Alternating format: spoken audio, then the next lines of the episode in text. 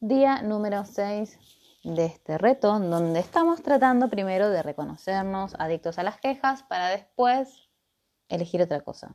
Cuando digo esto de tratar de reconocernos es porque es la idea y es la propuesta. Yo lo que te propongo acá es transformar la energía de tus quejas en algo más copado, en algo que te verdaderamente te, sirva, te sea útil y además que te nutra en tu vida, ¿no? Si no, la queja es un veneno.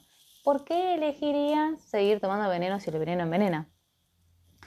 Acá la cuestión es que lo más que generalmente suele costar es reconocer la queja, porque muchas personas les molestan, ¿no? Cuando te lo señalan de afuera es como que es bastante odioso eso que alguien te venga a decir desde afuera, che, deja de quejarte, es como, bueno, uno no recibe tan gratamente eh, estos comentarios de, de, las personas que se quejan en ambos sentidos, digamos, ¿no? Esto cuando, cuando te molesta mucho el que se queja y te crees que vos no te quejas, decís, a mí me molesta escuchar las quejas de esta persona que ta, ta, ta, ta, ta, ta. Y eso también habla de no poder reconocer las quejas propias. ¿Por qué? Porque si no, generas empatía. No significa que tengas que ir a sentarte al lado y poner el oído y ser el tacho de basura de nadie. No, por supuesto que no. Pero, pero sí em, te lo podrías tomar con más humor. Es decir, que si no te estás riendo, es porque algo te toca y eso algo que te toca es tuyo. Entonces, con esto de reconocer las quejas, es el paso número uno. ¿Para qué? Para decir, ay, me tengo que dar cuenta, soy yo la que está eligiendo una estupidez. Entonces, si me estoy quejando y reconozco que me estoy quejando, enseguida recalculo y puedo elegir otra cosa. El otro día, cuando empecé eh, con, este reto, eh, el sábado pasado, que fui a andar en bici, que es algo que no hago tan habitualmente, eh, con la bici afuera, digamos, y con la bici fija, me reía porque me pasó que en la calle mm, pasa una bici y, y, corta el semáforo, entonces la bici queda delante mío con un parlante inalámbrico. Y yo me empecé a reír porque yo decía, esto es material para mí, para, para el podcast, porque recordé muy rápidamente cómo me quejé y las veces que me quejé en la playa, en varias playas que estuve, por no decir qué pasa, todas las playas donde yo voy, hay personas con parlante inalámbrico escuchando música, todo lo que da, y yo qué digo, me quejo. Digo, yo no quiero, no hace falta que me musicalices la playa, ¿no? Es como que, y me pregunto por qué no se ponen auriculares. Em, entonces me reía yo sola de estar recordando todas las veces que me quejé de los parlantes en la playa y, esta persona se pone adelante mío y tenía un parlante inalámbrico enganchado a la bici, algo que me pareció súper curioso. Eh, recordando esto, bueno, nada, me reía, seguí, desde esa bici por suerte se fue para otro lado.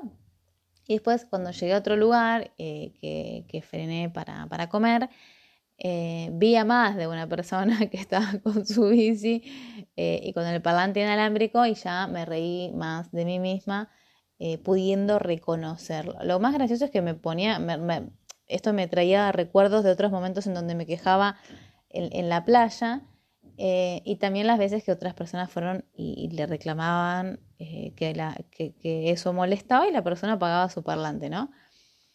Eh, pero bueno, a lo que quiero decir con esto es, cuando hacemos algo que, cuando estamos quejándonos de que algo nos molesta, la queja nunca, nunca, nunca va a ser una solución. Ahora, si yo me levantaba y le hubiese dicho a la persona que me molestaba o, o bueno, esto que he visto, he presenciado de personas que lo hicieron, eh, las personas apagan el, parlante inalámbrico. No sé, si, no sé si todo el mundo lo haría, pero más allá de entrar en discusión de qué país y en dónde fue, en dónde sí en dónde no, lo que quiero decir con esto es que esta persona le molestó y no se quedó con la molestia y lo que le molestaba ahí dando vueltas. Fue, se levantó, hizo lo que, lo que se requería para conseguir un resultado diferente.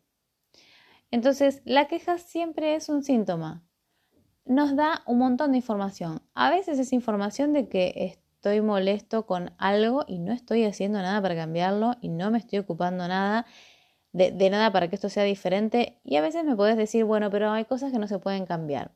No sé, yo lo pongo en duda. Lo primero que te voy a sugerir es, antes de asumir eso, primero hacerte una pregunta.